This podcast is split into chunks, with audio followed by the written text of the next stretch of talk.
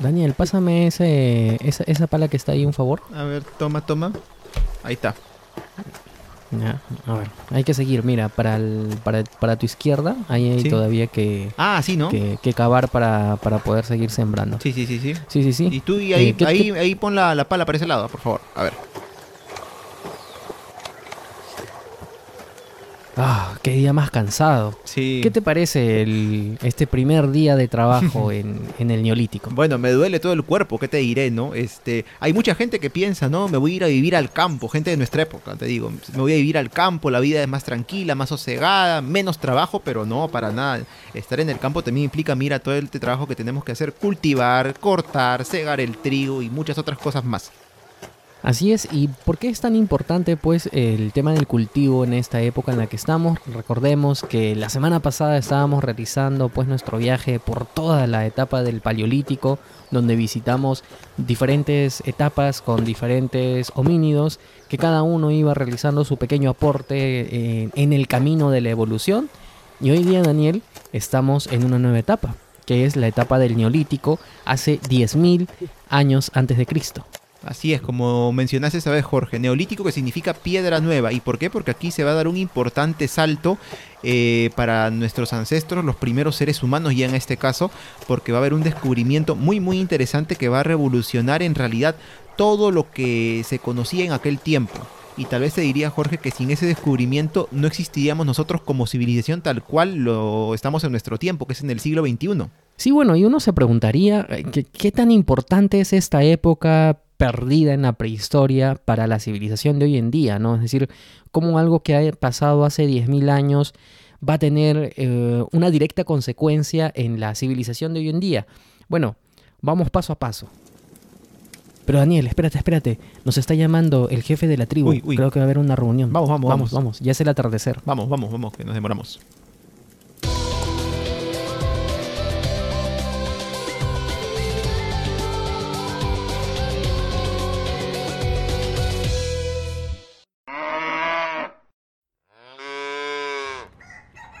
¿Cuánta leche vas recolectando, Daniel? Eh, bueno, hay un pequeño problema. Este, acá tú sabes que no, no existen los litros, esas cosas para medir, así que voy como, como un cántaro recién. Ah, bueno, pero está bien, ¿no? Está bien. En realidad yo estas, estas vaquitas yo las veo más flaquitas de lo que de lo que recuerdo de nuestra época, ¿no? Sí, sí, Parece pues que todavía a estas vacas les falta un poquito de un poquito de punche, un poquito de papa les falta. todavía, ¿no? Bueno, ya hablaremos de la papa un poco este, cuando vayamos a nuestra tierra, al continente americano, pero te comento, este, hablando justamente este tema, pues, de las vacas, que tú las ves a las vacas, a las aves de corral, los caballos, este, no se parecen mucho en realidad a los de nuestro tiempo, aunque son animalitos, este, muy, muy dóciles, como domésticos, pero no, no son lo mismo, mira. Pero justamente hablando de eso, de lo, lo diversos que son las plantas y los animales, porque las plantas, si te das cuenta, Jorge, tú ves, por ejemplo, el trigo que recogemos, no es ese trigo así hermoso, grande, dorado, que, que No, nos muestran en los no, campos. no, este es una cosa un poquito más, más opaca, que se cae, ¿no? Lo que pasa es que el marketing no ha llegado todavía a estos lares. Bueno, pues Pero en realidad, en realidad lo que pasa es que este tipo de cultivos son cultivos eh, bastante primitivos, Sí, ¿no? sí. En realidad todavía, Bueno. todavía les falta muchísimos años por ¿qué desarrollar. querías? Estamos para en el, en el 10.000 antes de Cristo. Bueno, bueno, sí tienes razón. eh, todavía estamos. eh, imagínate.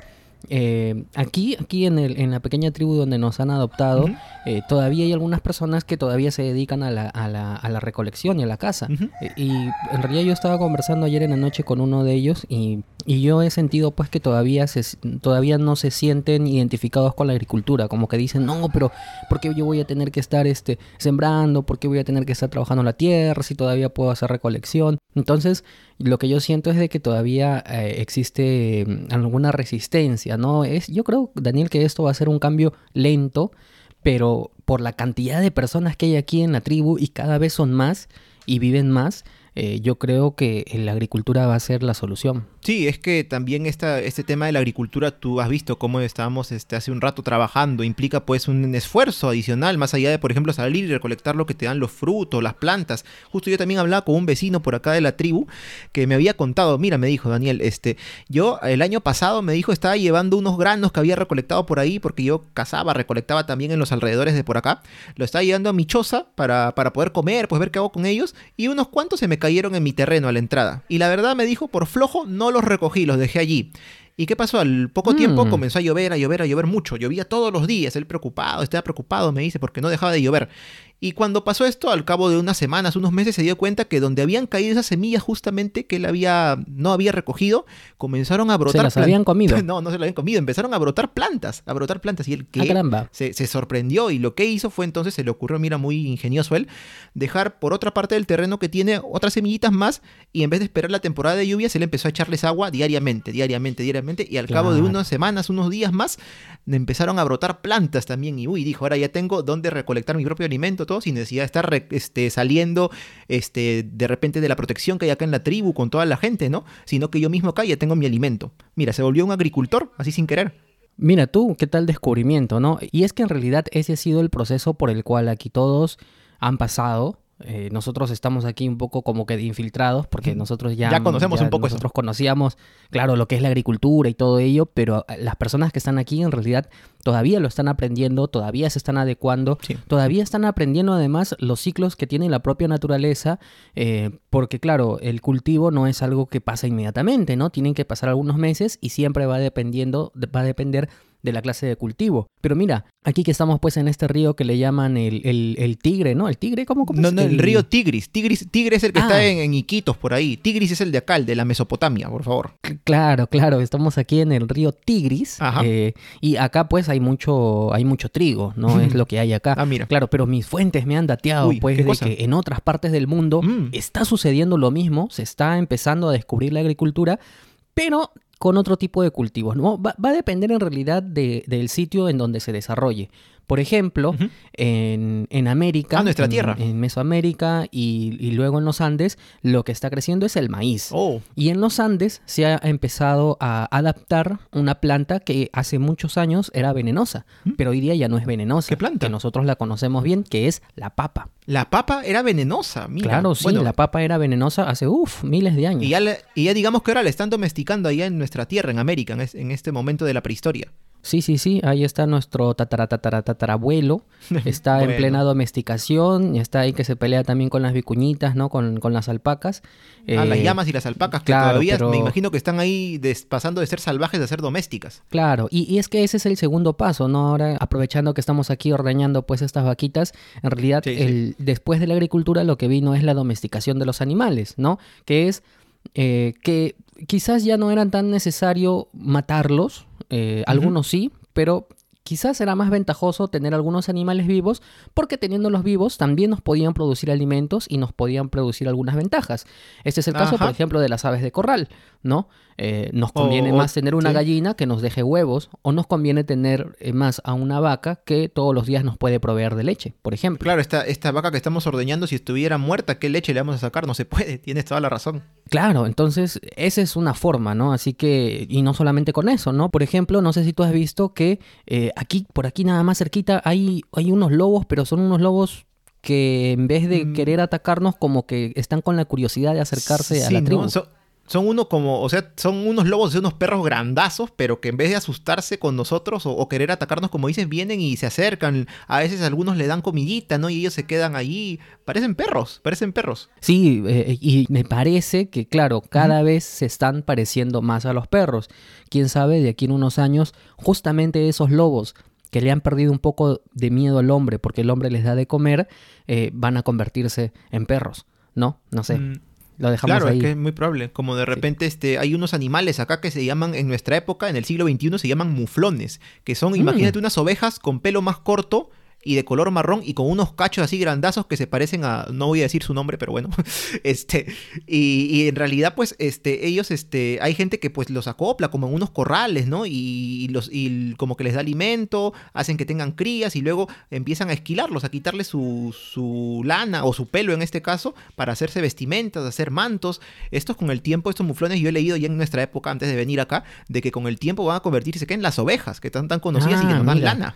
Wow, qué, qué, qué interesante, ¿no? Eso además nos, nos brinda la pista de que en realidad todas las especies están en constante evolución. Así como nosotros, Sí. los hombres, venimos de los homínidos, también los animales han estado en su propia evolución. E incluso el hombre, dentro de su crecimiento, ha influido en la evolución en los animales, ¿no? Pero, Daniel, Daniel, no sé si estás escuchando, alguien está cantando, Ah, no, es otra vez ese señor. Lo que pasa es que... ¿Qué, eh, qué pasa tú con el sabes señor? que Sí, lo que pasa es que ese señor, con que, el que nos llamó anoche para la conversación en la fogata, en realidad Ah, sí, sí. pues aquí eh, los compañeros de la tribu pues empiezan a verlo con un poco de, de, de recelo, ¿no? Bas- Porque... bastan- una, una mezcla de recelo, de respeto, de miedo, ¿no? Por algo decimos que es el jefe de la tribu, ¿no? Porque él Sí. es el que, el que como que da órdenes, el que tiene más poder. Pero ¿sabes qué? ¿Sabes qué me ha dateado también un vecino Mm. por acá? Lo que pasa es que este, este señor parece que sí tiene una habilidad muy grande en lo que se refiere a gestionar las pocas cosas dentro de todo que tiene. Te explico.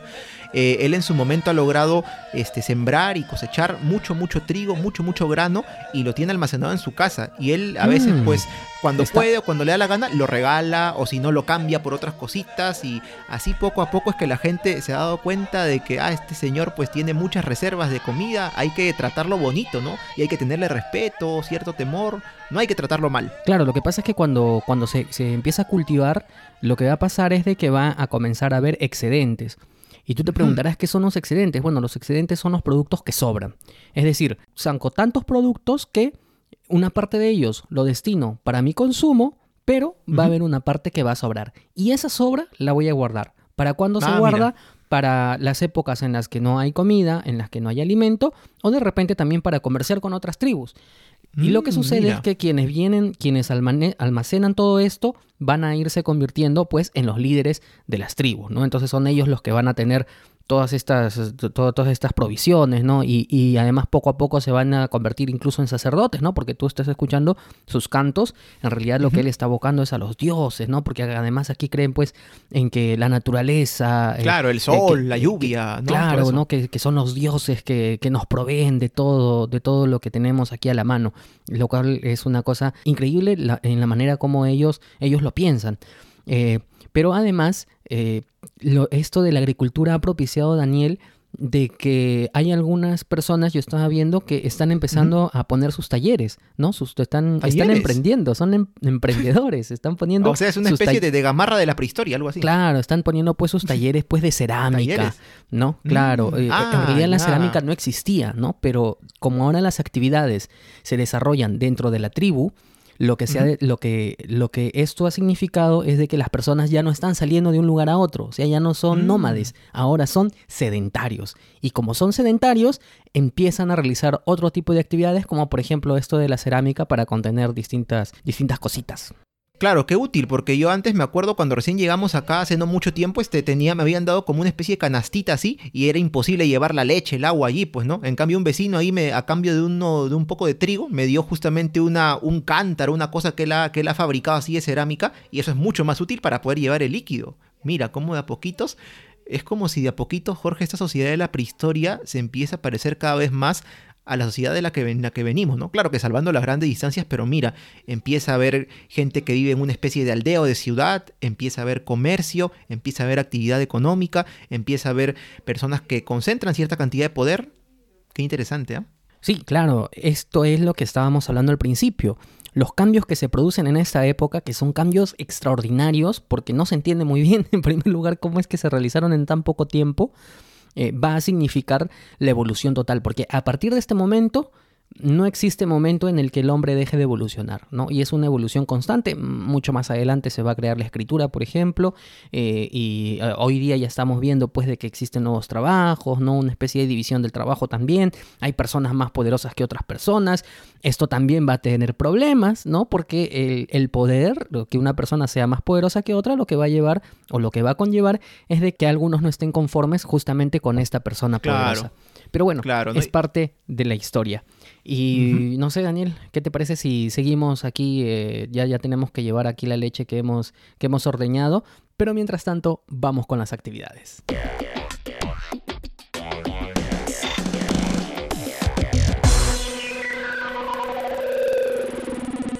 Y la primera pregunta de las actividades es, ¿cómo nace la agricultura y la ganadería en el neolítico? La segunda pregunta es, ¿cómo cambiaron los hábitos para el hombre del neolítico? Y la tercera actividad es, relata cómo crees que inició la agricultura en el antiguo Perú.